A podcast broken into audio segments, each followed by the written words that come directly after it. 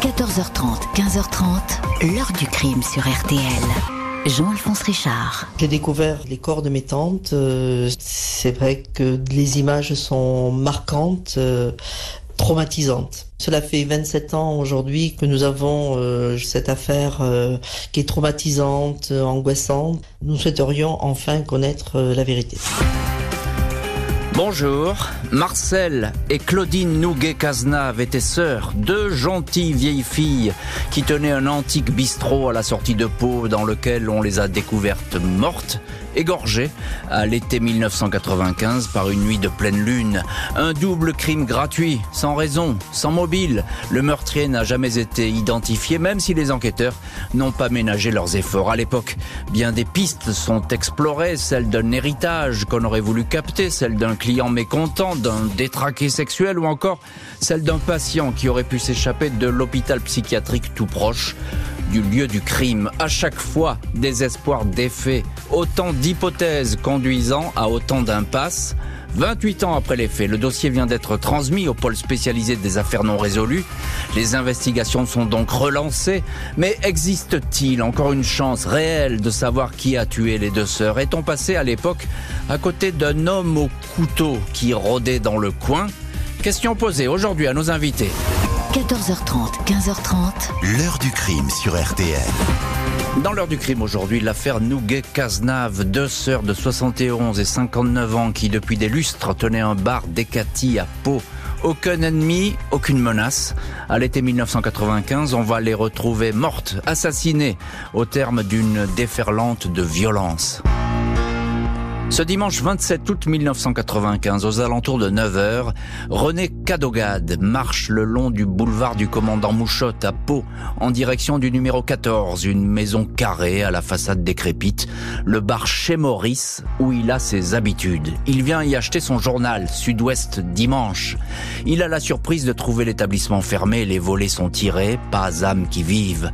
René Cadogade entend les trois chiens de la maison aboyer derrière les murs, les tenancières entretiennent une ribambelle d'animaux, les poules picorent sur le bord de la route, un bouc est resté attaché dans l'arrière-cour. Le client n'assiste pas, quand il revient le lendemain matin, lundi 28 août, le café est toujours fermé. Les poubelles n'ont pas été sorties. Pas du tout. Dans les habitudes de Marcel et de Claudine Nouguet-Cazenave, deux sœurs âgées de 71 et 59 ans. Cette fois, la famille qui tient un magasin de bricolage en ville est alertée. Une nièce, Claudine Albira, se rend sur place. La porte du bar est effectivement close, mais celle qui se trouve à l'arrière de la maison est entrebâillée. Elle la pousse, un des chiens s'enfuit aussitôt. La nièce ne fait que quelques pas face à elle. Près du comptoir, il y a sur le ventre le corps de Marcel qui baigne dans son sang, du sang encore en éclaboussure sur les murs et jusqu'au plafond. La sœur cadette est, elle, écroulée dans la montée d'escalier, un pied pris dans les barreaux. Le patron de la sûreté urbaine de Pau, le commissaire Joël Bro, est rapidement sur place, rejoint par une quinzaine d'inspecteurs et de spécialistes de la police scientifique. Les deux victimes ont été retrouvées habillées. Le café était fermé. Le crime a manifestement eu lieu dans la soirée ou la nuit de samedi à dimanche, une nuit de pleine lune. Le où les meurtriers sont entrés par l'arrière de la maison, une porte jamais vraiment verrouillée. Aucune effraction constatée. L'intérieur de la demeure a tout du bric-à-brac, de vieux journaux et des papiers traînent dans les coins, des habits entassés ça et là, beaucoup de poussière, des pièces jamais aérées. Les deux vieilles filles vivaient dans le capharnaüm le plus total. Difficile de savoir dans ce décor si quelque chose de précieux a été dérobé. Le fait est que le fond de caisse du bistrot un bocal rempli de monnaie ainsi que des chèques non encaissés sont toujours là. Pas de traces d'agression sexuelle. Le légiste, le docteur Loustono, assure que les deux femmes ont été tuées à l'arme blanche, la gorge tranchée avec sans doute un couteau à la lame très effilée. Le tueur a tout d'abord surpris l'aîné, Marcel, au rez-de-chaussée. Il s'est ensuite précipité sur Claudine. Le bar chez Maurice est isolé. Personne à l'extérieur n'a rien entendu. Crime de rôdeurs, de désaccès ou de clients mécontents qui auraient eu maille à partir avec les sœurs Nouguet-Cazenave Le frère des victimes, Robert, est choqué, éploré. Il était dans les Landes quand Marcel et Claudine ont été tués. Il est toutefois interrogé. Il est en effet le seul héritier en cas de décès. Piste rapidement écartée. Des locataires habitant une maison appartenant aux deux malheureuses sont également entendus, sans résultat. Le bar chez Maurice avait ses habitués. Les pensionnaires d'un hôpital psychiatrique tout proche venaient y prendre un verre. L'hypothèse d'un acte de démence est loin d'être écartée, mais dans l'immédiat, les vérifications au sein de cet établissement ne portent pas leurs fruits. Et on va voir dans la suite de l'heure du crime que cet hôpital psy va revenir de temps à autre au cœur de l'enquête. D'autres pistes vont encore se dessiner comme celle d'un homme qui se passionne pour les couteaux. Je vous raconte tout cela dans les chapitres suivants de cette émission. Retour dans l'immédiat à cette fin du mois d'août 1995 à Pau. On entre dans ce modeste bar chez Maurice tenu par les sœurs Nouguet Cazenave et on entre avec vous, maître Thierry Sagardoito. Bonjour. Bonjour Jean-Alphonse, bonjour à toutes et tous. Merci beaucoup d'avoir accepté l'invitation euh, de l'heure du crime. Vous êtes euh, avocat et vous êtes l'auteur de ce livre Affaires classées en Béarn et Pays Basque qui est paru aux éditions Sud-Ouest. Alors c'est un livre tout à fait passionnant parce que vous revenez sur nombre d'affaires qui se sont déroulées dans cette belle région et notamment sur cette affaire, l'affaire de ces deux sœurs Nouguet-Cazenave. Euh, dites-moi en quelques mots, maître Sagardoito, qui sont-elles ces deux sœurs? Ce sont deux commerçantes qui euh, travaillent ici depuis des décennies. Leurs parents euh, y travaillaient déjà, comme vous l'avez parfaitement décrit. On est entre le bistrot familial et euh, la ferme de famille, mhm. c'est-à-dire qu'en réalité on ne sait pas trop si c'est un commerce ou une habitation familiale. C'est sans doute un peu des deux. Et elles accueillent là une clientèle de proximité, parfois de gens de passage. On est aux abords de la route nationale qui mène à Tarbes. Donc évidemment il y a beaucoup de chassés croisés, beaucoup de circulation, et donc certains clients s'achètent parfois pour euh, un paquet de cigarettes ou des, ou des journaux. Ce sont deux commerçantes, elles n'ont pas de salariés, elles travaillent là seules et euh, elles sont les, piliers de ce qui est une hmm. institution. Alors c'est un lieu, vous l'avez dit, euh, Maître Sagardoito, c'est un lieu qui est un petit peu excentré, légèrement isolé, mais il y a tout de même beaucoup de passages. elles n'ont jamais été menacées, ces, ces sœurs Nouguet-Cazenave L'enquête ne l'a pas établi formellement. Peut-être parfois y a-t-il eu quelques algarades verbales avec des, des patients hmm. euh, du, centre hospitalier, mais en tout cas rien qui, du point de vue des policiers et dans leurs archives et dans les mains courantes, n'ait pu alerter sur une piste préexistante. Hmm, encore un mot, euh, maître Sagardoito. C'est sur ce mobile, parce que là on a l'impression que c'est un, un crime atroce. On tue presque gratuitement. A priori, rien n'a été volé. Il n'y a pas eu d'agression sexuelle, ce qui peut arriver même avec des, très vieilles personnes. Euh, là, il n'y a rien.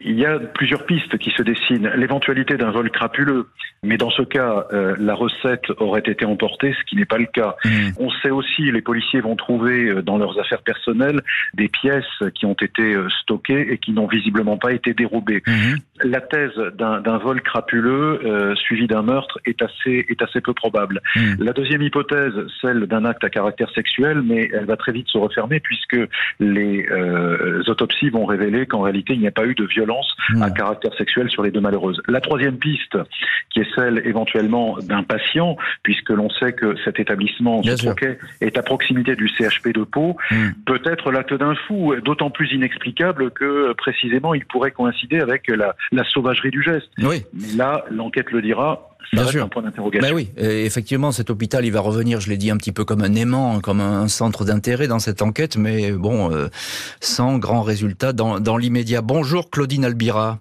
Oui, bonjour Monsieur Richard. Merci beaucoup infiniment d'avoir accepté l'invitation de l'heure du crime. Vous êtes donc euh, évidemment la nièce des deux victimes. J'ai cité votre nom dans le résumé que j'ai fait au début de, de cette émission. Et c'est vous qui avez fait cette macabre découverte, il n'y a pas d'autre terme, c'est vous qui avez découvert le, le, le, corps de vos deux tantes au sol, euh, égorgées. Quel souvenir vous avez de, de cette image, de, de cette scène? Alors, ce que je découvre, une porte qui est entrebâillée dans la pénombre. Tout d'abord, quand j'ouvre la porte, et ensuite, après, je découvre le, une de mes tantes qui est par terre, à plat ventre, du sang partout. Donc, ce moment, je n'ai pas trop compris. Et ensuite, après, avec la luminosité, ben, j'aperçois dans l'escalier le corps de ma tante, ma marraine, la plus jeune, qui a un pied euh, coincé dans les barreaux et Bon, du sang, du sang sur le mur, du sang sur les plafonds, du sang partout. Hmm. C'est l'horreur, l'horreur. Je pense que ce sont des, des images qui ne qui hanteront ma vie et que je n'oublierai euh, jamais. Ouais, qui sont toujours dans votre tête, mais on le comprend euh, tout à fait, c'est évident. Euh, ce, ce, bar, on en a parlé un petit peu, il était pas mal famé, ce bar chez Maurice, c'est un bar familial. Au contraire, c'était plutôt un, bar familial où euh, elle faisait des sandwichs le matin euh, aux habitués, l'après-midi. C'est un bar où on pouvait même manger à un moment donné, euh, soit des tripes, soit, enfin, je veux dire des des, petits plats le matin qu'elle faisait euh, elle-même. Donc euh, effectivement, il n'y a rien autour de ce bar de, précis. Effectivement, il n'y a pas de menace. En tout cas, à l'époque, les enquêteurs n'en trouvent pas. Et les enquêteurs, on les a, ben on les a, on a le premier d'entre eux en ligne, c'est c'est Joël Bro. Bonjour Joël Bro. Bonjour, monsieur Richard. Merci beaucoup, vous aussi, d'avoir accepté l'invitation de l'heure du crime. Vous êtes commissaire divisionnaire, honoraire, je crois d'ailleurs. À l'époque, vous étiez chef de la sûreté urbaine à l'antenne de police de Pau et, j'ai dit dans mon récit que, effectivement, vous êtes le, premier à intervenir sur cette scène de crime. Eh bien, justement, euh, Joël Bro, à quoi est-ce qu'elle ressemble, cette scène de crime? Alors, cette scène de crime, c'est dans un débit de boisson, débit de tabac, c'est sale, c'est désordonné. Quand on a levé un cadavre, celui du rez-de-chaussée, euh, c'est une souris qui a pris la fuite. Euh, les deux sœurs euh, vivaient là. Celle qui est en bas, je crois que c'est Claudine, a été égorgée, mais alors vraiment de façon très profonde. Hein, ça a été l'escalier qui se trouve dans la gauche du bâtiment nous permet de découvrir l'autre sœur. qui est au sol dans l'escalier, hein, voyez. Et les murs sont tapissés de sang. Hein. On, a, mm-hmm. on peut imaginer à partir de ça qu'elle a vu le type venir vers elle avec son couteau, qu'elle savait que sa sœur venait d'être égorgée, etc. Donc on, imagine l'effroi de cette dame. Et on, l'imagine bien volontiers. Il y a eu une volonté de tuer Joël Bro, hein, presque gratuitement, parce que on le disait, il n'y a pas de mobile. Alors c'est ça.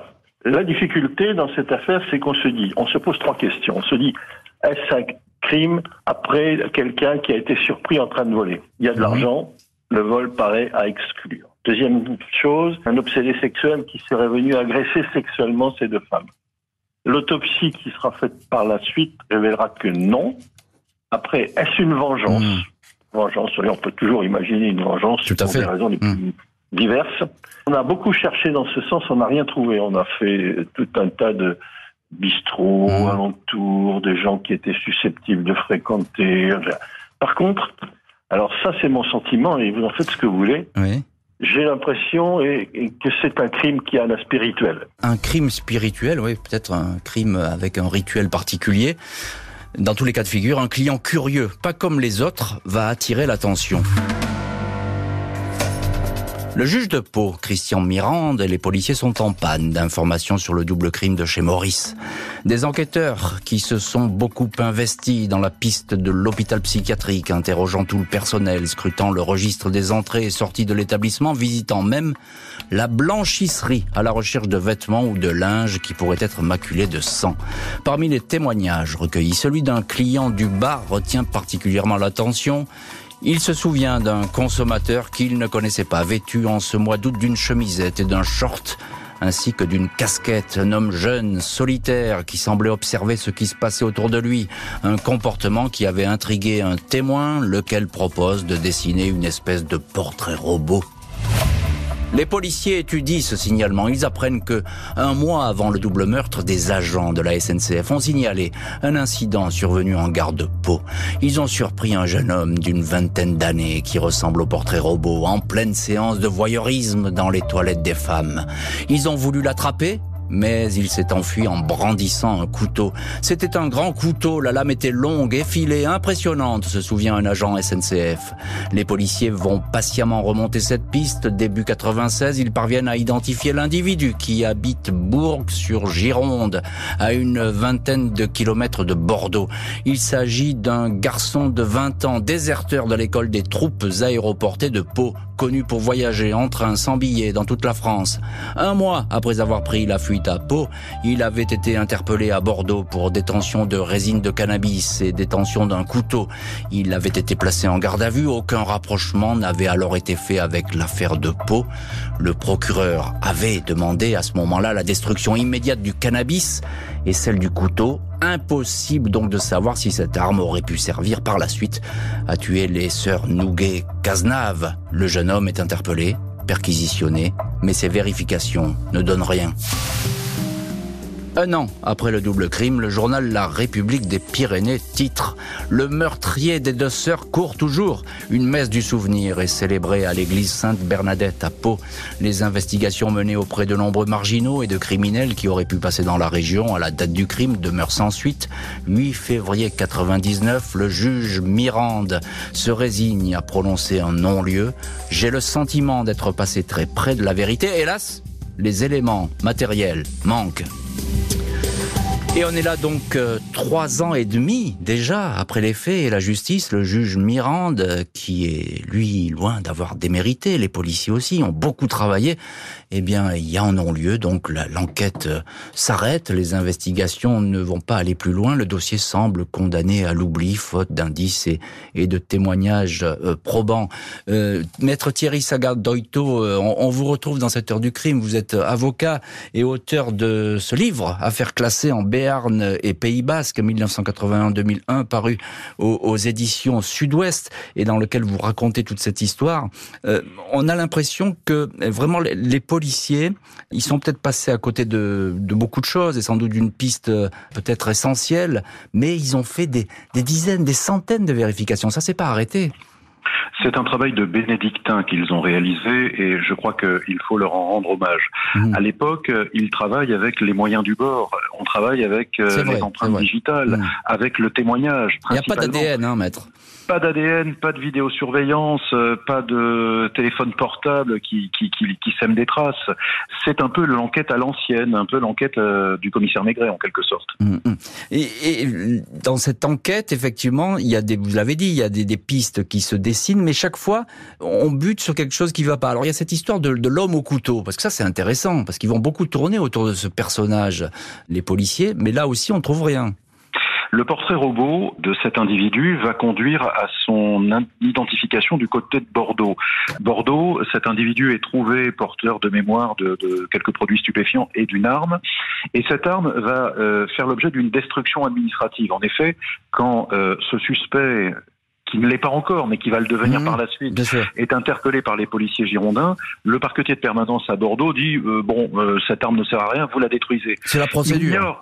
Il ignore, à ce moment-là absolument, il ignore que cette arme intéresse grandement les ben policiers palois. Mais il y a un temps de retard parce que à l'époque, les services partagent moins bien qu'aujourd'hui les informations qu'elles peuvent avoir en recoupant un dossier à un autre. Cette affaire bordelaise, elle est quasi ridicule, mais elle aurait pu eh probablement, en tout cas fermer ou euh, ouvrir une piste euh, sérieuse, définitive. Mais effectivement, avec la saisie de ce couteau, on aurait peut-être eu l'arme du crime, en tout cas, la preuve, et la preuve un, indice. Et ça, effectivement, on passe à côté. Et aujourd'hui, on s'arrache les cheveux en, voyant ce qui s'est passé. Mais bon, à l'époque, effectivement, il y a parce que vous dites très bien, c'est qu'il n'y a pas les moyens techniques euh, suffisants pour mener des enquêtes. Et puis, il faut bien souligner que les polices ne se parlent pas tellement à l'époque. Il n'y a pas d'échange de fichiers, par exemple. Joël Bro, ben, c'est vous qui êtes à la manœuvre à l'époque dans cette enquête. Vous êtes euh, à l'époque chef de la sûreté urbaine à l'antenne de, police de Pau et aujourd'hui l'un de nos invités dans l'heure du crime.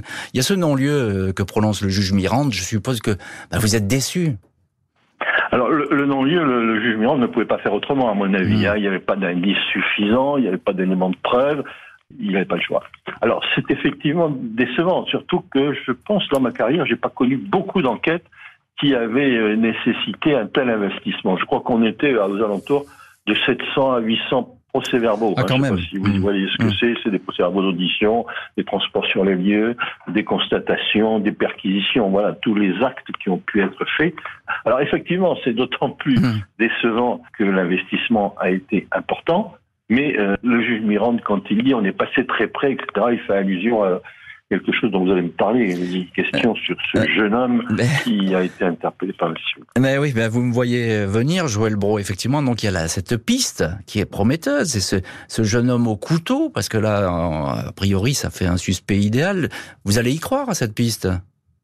Alors, vous savez, quand on fait une enquête, croire à quelque chose, c'est une chose, c'est un ça peut arriver. Mais hmm. nous, on ferme des portes.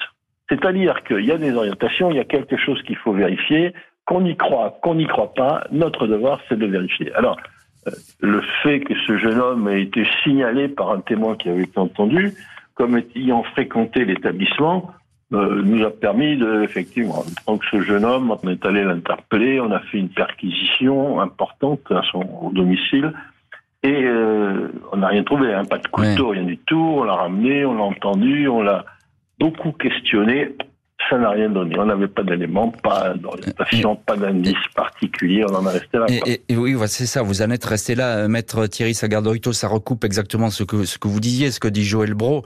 Euh, encore un petit mot, maître. Euh, il a quel profil, ce, témoin digne d'intérêt? On va l'appeler comme ça, parce qu'il a été un temps suspect. Mais c'est qui? C'est un, zonard? C'est quelqu'un qui, qui a pas tellement d'attache? C'est un individu, selon les informations qui ont été évoquées à l'époque, parce que son nom, fort heureusement, a été préservé. Oui c'est un individu qui aurait donc euh, fait son service militaire euh, euh, à Pau, donc il aurait fait un passage en Béarn à la même époque.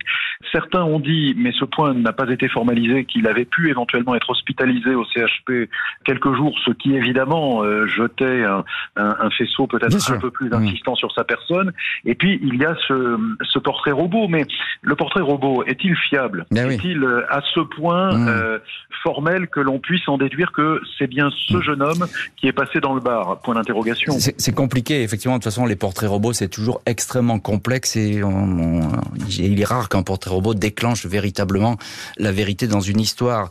On vous retrouve, Claudine Albira, vous êtes la nièce des deux victimes, on l'a dit tout à l'heure, c'est vous qui avez découvert euh, les corps de, euh, de vos deux tantes. Alors, on, on a dit qu'elles n'avaient pas d'ennemis officiels, vos, vos, deux tantes, mais est-ce qu'elles se sentaient inquiètes ou, ou menacées avant leur mort? Oui, oui, elles avaient des craintes et elles ont été, je dirais, un petit peu harcelées, on va dire, mhm. à un moment donné, euh, avec des menaces d'expropriation entre autres, et ça je peux le dire. Elles se sentaient menacées et d'ailleurs, euh, elles ne dormaient même plus dans leur lit, elles étaient assises, elles dormaient à mhm. moitié parce que parce qu'elles avaient peur. Oui, elles avaient peur, et ce que vous dites, c'est à cause de l'expropriation, euh, sans doute, de, de, leur bar pour construire ce supermarché euh, à côté. Quasiment dix ans vont s'écouler avant que le dossier soit rouvert à la suite d'un double meurtre étrangement ressemblant.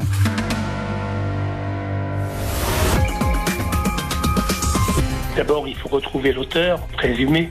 Le seul élément de preuve qui ait pu exister, c'était ce fameux couteau. Si ça pouvait aboutir à quelque chose, je pense que beaucoup à Pau euh, seraient satisfaits.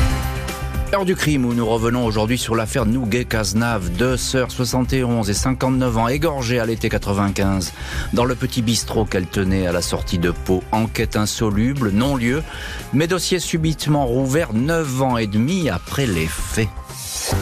20 janvier 2005, le procureur de la République de Pau, Éric Morel, rouvre une information judiciaire pour charge nouvelle concernant les meurtres de Marcel et Claudine Nouguet-Cazenave. Un mois auparavant, 18 décembre 2004, l'hôpital psychiatrique de la ville, le centre hospitalier des Pyrénées, a été le théâtre d'une terrifiante tragédie. Deux femmes ont été tuées dans le pavillon de psychogériatrie. L'infirmière Chantal Klivazeski, 48 ans, a été poignardé puis décapité, sa tête déposée sur un poste de télévision et l'aide-soignante Lucette Gariot 40 ans, a été égorgée. Le tueur s'est acharné. Il s'est enfui en cassant une fenêtre. Pas de lien établi avec le double meurtre commis dans le bar chez Maurice, même si, à première vue, il existe des similitudes. Tout ça ressemble beaucoup à l'affaire Nouguet-Cazenave, fait savoir un enquêteur. Si le procureur rouvre l'enquête, c'est surtout parce que cette tuerie a réveillé la mémoire d'une salariée de l'hôpital et de deux agents hospitaliers. Aucun d'eux n'avait témoigné à l'époque des crimes des sœurs Nouguet et. Ils se rappellent désormais que la nuit de pleine lune, où les tenancières ont été tuées, trois patients avaient fugué. Personne n'a jamais su où ils étaient allés. Les noms de ces malades sont communiqués aux enquêteurs, ils sont facilement retrouvés. Ils protestent de leur innocence, ils sont mis hors de cause. 30 janvier 2005, un mois et demi après les morts de l'infirmière et de l'aide-soignante, l'auteur des faits, Romain Dupuis, un jeune schizophrène, est arrêté. En aucun cas il ne peut être lié au meurtre de Marcel et Claudine Nouguet-Cazenave. Il avait seulement 12 ans à l'époque des faits. Et dans cette heure du crime, on retrouve euh, Joël Bro, commissaire divisionnaire, honoraire, aujourd'hui à l'époque chef de la sûreté urbaine à l'antenne de police de Pau. Vous avez donc ouvert, euh, Joël Bro, toute, cette affaire. Alors là, c'est un rebondissement parce que le procureur euh, de Pau, il rouvre le dossier après ce double meurtre horrible de cette aide-soignante et de cette infirmière. Et puis il y a les déclarations de ces salariés qui disent, bah à l'époque de la mort des, des deux sœurs, évidemment, il y a, et on le dit aujourd'hui, il y a des patients qui se sont enfuis, ils n'étaient pas là pendant la nuit. Il est temps de parler, mais alors pourquoi est-ce qu'ils parlent si tard, ces salariés? Si oui, dans ce cas-là, le personnel de l'hôpital n'a pas intérêt à parler. Au moins, il se dit bon, hmm. on n'a pas été efficace, on a peut-être laissé s'enfuir des gens, donc ça reste un peu confidentiel. Et puis après, ça revient. Bon, ça hmm. revient parce qu'ils se sentent un peu menacés aussi, vulnérables. Hein. Bon, donc hmm. c'est ça. Le, là, il parle. Mais je crois euh, savoir que ces trois personnes qui avaient fugué de l'établissement ont été interrogées par la PJ, puis que ça fait chou blanc. Oh, ça n'a rien donné, ça, a fait chou blanc, comme vous dites. Maître Thierry Sagardoito, c'est tout de même bizarre, ces, ces, témoins qui se déclarent comme ça des années après sur, sur un double meurtre aussi important que celui des sœurs Nouguet-Cazenave. Comment expliquer ça? Ça veut dire déjà qu'il y a des témoignages sont toujours possibles, même des années après. Je crois que euh, la justice, quand elle a eu ces témoignages en main, a été extrêmement euh, heurtée par euh, le caractère tout à fait tardif ah de, ces, de cette position. je me souviens avoir lu l'arrêt de la Chambre de l'instruction qui a ensuite donc refermé cette piste et il a véritablement étrié le caractère peu sérieux de ces de ces dépositions tardives en ce que à l'époque tout le personnel hospitalier présent de garde cette nuit-là euh, avait été interrogé. Hmm. Euh, personne n'avait évoqué cette piste. Je me souviens que les enquêteurs du commissaire Bro avaient retourné la blanchisserie hmm. sans dessus-dessous pour voir si éventuellement il y avait des, traces, de, sang, hmm. qui, comme par hasard évidemment, n'ont pas été euh, identifiées. Donc cette piste est à la fois tardive et, peu sérieuse.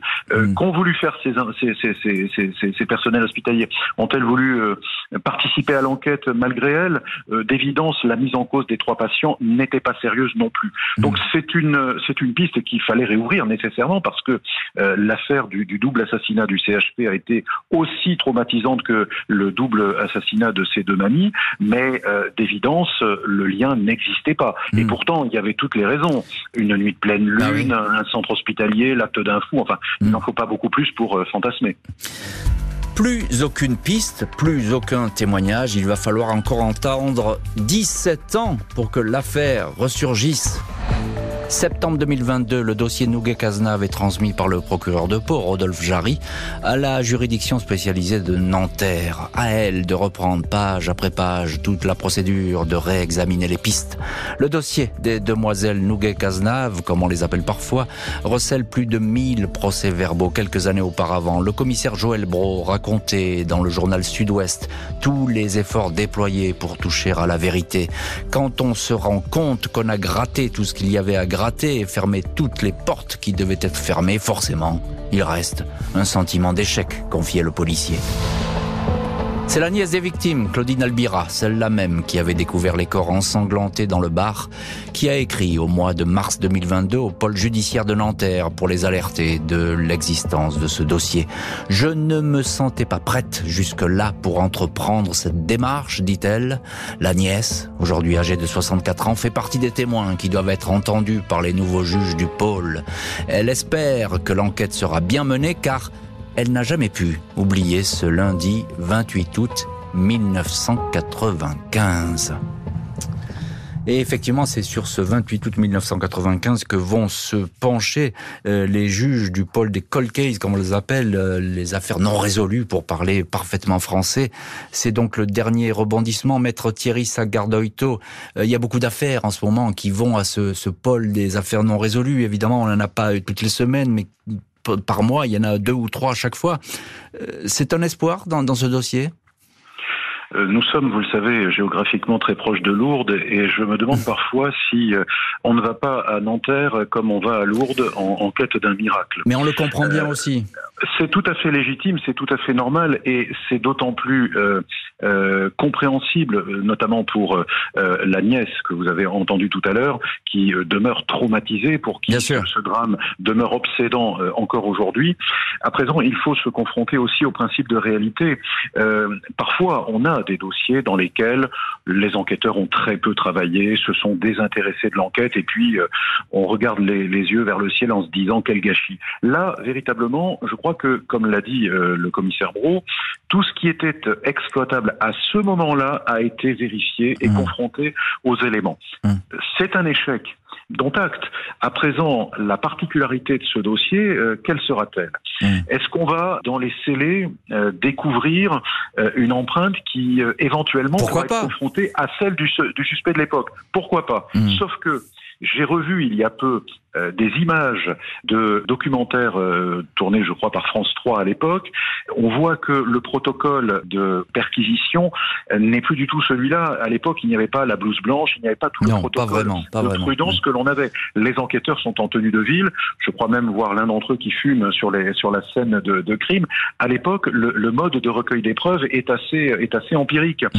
Euh, quelle, quelle chance d'isoler un ADN dans ces conditions-là?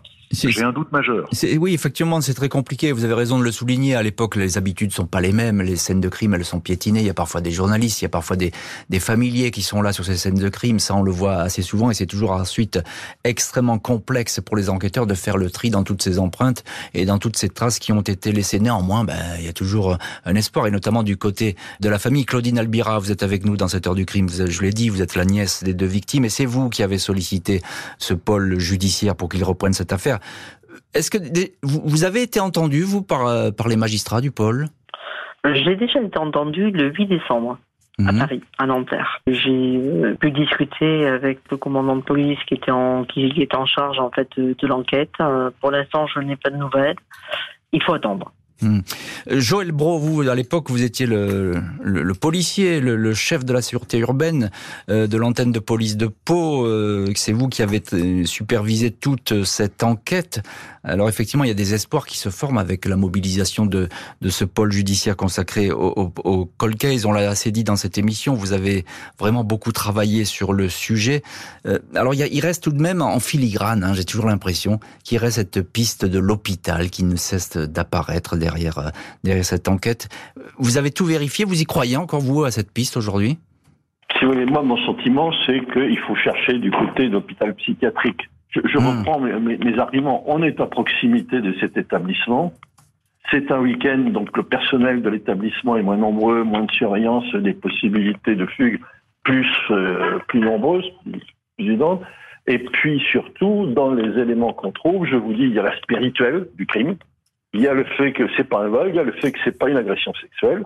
Euh, c'est établi. Alors, moi, je suis pas psychiatre, je suis pas versé dans la psychanalyse et tout ça pour savoir exactement quelle est la maladie mentale qui peut conduire à un mmh. tel comportement. Mmh, mmh. Mais ça existe. Et la preuve, euh, quelques années après. Euh, Maître Sagardoito, juste en quelques mots, on a oublié peut-être une piste, enfin on l'a pas oublié, mais elle apparaît aussi, c'est un individu de passage, une espèce de routard comme ça, qui, qui, qui, serait passé par là et qui aurait poussé cette porte, il se serait trouvé face à ces deux femmes. Alors là, si c'est le cas, les chances de le retrouver, elles sont minces autant rechercher une, une, aiguille dans une botte de foin. Euh, je crois qu'à l'époque, les, les, policiers avaient vérifié tout ce qu'on pouvait vérifier sur les plaques d'immatriculation des véhicules mmh, mmh. passés à proximité, les clients de passage qui auraient pu euh, attirer l'attention euh, des habitués, et c'est comme cela que le fameux témoin dont on adressait le portrait robot a été identifié. Pour le reste, mmh. c'est le néant.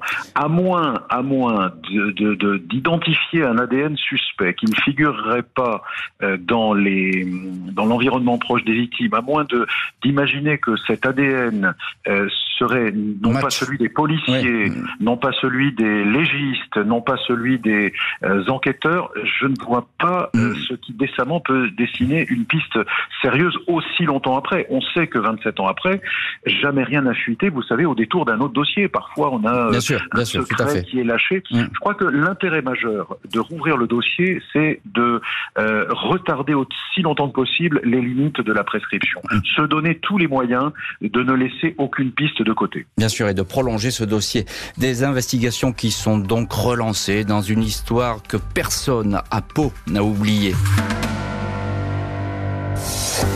Claudine Albira, la nièce de Marcel et Claudine Nouguet-Cazenave, attend depuis 27 ans la vérité. J'ai promis à mon papa, avant qu'il décède, qu'on irait jusqu'au bout pour que la vérité apparaisse, confie-t-elle. Je suis bien dans ma vie, mais le traumatisme est toujours là, raconte-t-elle au journal Sud-Ouest. Le juge d'instruction Christian Mirande, qui à l'époque avait multiplié les vérifications pour dégager des pistes, partage le même espoir que la famille Nouguet-Cazenave après la transmission du dossier au pôle des affaires non résolues. Si ça pouvait aboutir à quelque chose, je pense que beaucoup à Pau seraient satisfaits. Et à Pau, une ville où l'on n'a pas de l'oublier euh, ce drame, on retrouve dans cette euh, heure du crime maître Thierry Sagardoito, avocat et auteur du livre Affaires classées en Béarn et Pays Basque, qui est paru aux éditions Sud-Ouest et dans lequel, cher maître, vous racontez euh, cette affaire parmi bien d'autres. c'est un livre tout à fait passionnant. Si vous aimez le fait divers, et notamment dans cette région Béarn, Pays, Basque, eh bien, il faut absolument le consulter. maître Sagardoito, vous connaissez bien, vous, l'aspect pénal des choses. Vous êtes avocat. alors, on a un espoir. Si les scellés qui ont été conservés euh, pouvaient parler, bah, ça serait formidable, euh, à condition que ces scellés ils soient euh, utilisables, parce que souvent on en perd beaucoup des scellés en route. La question n'est pas tant de perdre des scellés que la qualité du protocole selon lequel ils ont été constitués. Je veux dire, mmh. est-ce que les pièces qui ont été appréhendées ont été euh, manipulées dans des conditions qui euh, préservent l'intégralité et l'intégrité des éléments exploitables, je veux dire empreinte digitale, euh, empreinte ADN ou tout autre élément, un cheveu, une empreinte, une trace de sang, je ne sais. la, la question majeure, elle est là. À l'époque, on n'est pas dans la, la recherche sacro-sainte de l'ADN. Il faut attendre mmh. Georges, 98, 2000, etc. Donc, ces protocoles étant ignorés des enquêteurs à l'époque, on ne peut pas non plus leur faire le reproche de n'avoir pas exploré des méthodes qui n'étaient pas euh, euh, connues et, en vigueur. Euh, les scellés seront probablement l'unique moyen ben de remonter jusqu'au tueur, s'il existe et s'il est encore de ce monde aujourd'hui. Oui, tout à fait. Effectivement, c'est sans doute la bonne piste, et ça, je, les, juges du, du pôle judiciaire des, crimes non résolus, évidemment, le savent. Joël Bro, vous, à l'époque, vous avez mené toute cette enquête. Vous étiez le chef de la sûreté urbaine à l'antenne de police de Pau. Alors, c'est une histoire évidemment dans cette ville du Béarn n'a jamais été oubliée. C'est une histoire qui a marqué votre carrière, je suppose. Oui, ça m'a marqué. Ça m'a marqué parce que bah, la sécurité euh, publique, la sécurité des citoyens qui se déplacent en, dépend. Mmh. Euh, si on n'arrive pas à trouver quelqu'un qui se qui commet de tels actes et qui peut réitérer son ses gestes, ben, on ne garantit pas la sécurité mhm. comme il faut. difficile hein, de s'investir comme ça. Euh, on ne trouve pas les auteurs de tous les faits dont on a connaissance, hein, mhm. mais dans des affaires de cette importance en général, on trouve. Euh, en général, on trouve, mais c'est effectivement pas le cas aujourd'hui. C'est une affaire qui est toujours euh, non résolue. Claudine Albira, vous êtes la nièce des, deux victimes, et vous nous disiez tout à l'heure quelque chose d'intéressant qui m'a un petit peu troublé. vous disiez que, que vos tantes, effectivement, ben, elles avaient du mal à dormir, elles étaient un petit peu inquiètes. Vous, vous avez, vous, euh, une conviction dans cette affaire? Vous pensez savoir qui, qui a peut-être tué vos tantes alors j'ai oui j'ai des idées effectivement. Maintenant je n'ai pas de preuve ou la preuve formelle mhm. donc euh, justement les éléments que j'ai pu, euh, pu transmettre, j'espère qu'ils serviront à aller plus loin mhm. dans dans cette conviction. Alors ça, vous voulez la, garder pour vous, évidemment, votre cette conviction. On, vous comprend. Euh, encore un mot, euh, Claudine Albira. Le bar chez Maurice, il n'existe plus. Il a été rasé, c'est ça, au bénéfice de l'extension d'une grande surface, c'est ça? Oui, tout à fait. Mmh. Il a été effectivement revendu à une, une grande surface de l'époque. J'habite pas très loin, donc euh, effectivement, c'est toujours compliqué et les images reviennent systématiquement mmh. lorsque vous y passez devant. Hmm. Maître Thierry Sagardoito, évidemment, c'est une histoire qui a beaucoup marqué l'opinion à Pau. On y pense encore aujourd'hui. D'ailleurs, on en continue d'en parler aujourd'hui. 2028, euh, le dossier devait être prescrit. Il était temps de, relancer l'enquête, maître? Euh, Comme vous le dites, euh, à cinq années près, c'était le, le, coup de gong final et tout élément découvert ultérieurement serait devenu juridiquement inexploitable. Mmh. donc effectivement, c'était une course contre la montre. La, la Cour d'appel de Pau avait refermé ce dossier pour la seconde fois en 2008 à l'issue du supplément d'information consécutif au drame des, des deux mmh. infirmières. Aujourd'hui, bah, il faut maintenant, j'allais dire, les enquêteurs ont tout le temps. Ils ont tout le temps et, il faut leur souhaiter effectivement beaucoup de chance parce que, hormis la chance, euh, je, vois assez mm. mal ce qui pourrait dessiner une piste euh, aussi longtemps après. On sait que l'ancienneté du temps passé euh, effrite la qualité des preuves. Eh oui, tout à fait. Le, temps, finalement, n'est pas bon pour les enquêtes lorsqu'elles s'éternisent comme ça. Merci beaucoup, maître Thierry Sagardoito, Claudine Albira et puis Joël Bro d'avoir été aujourd'hui les invités de l'heure du crime. Merci euh, à l'équipe de l'émission, Justine Vignot, Marie Bossard à la préparation, Nicolas Godet à la réalisation. L'heure du crime, présenté par Jean-Alphonse Richard sur RTL.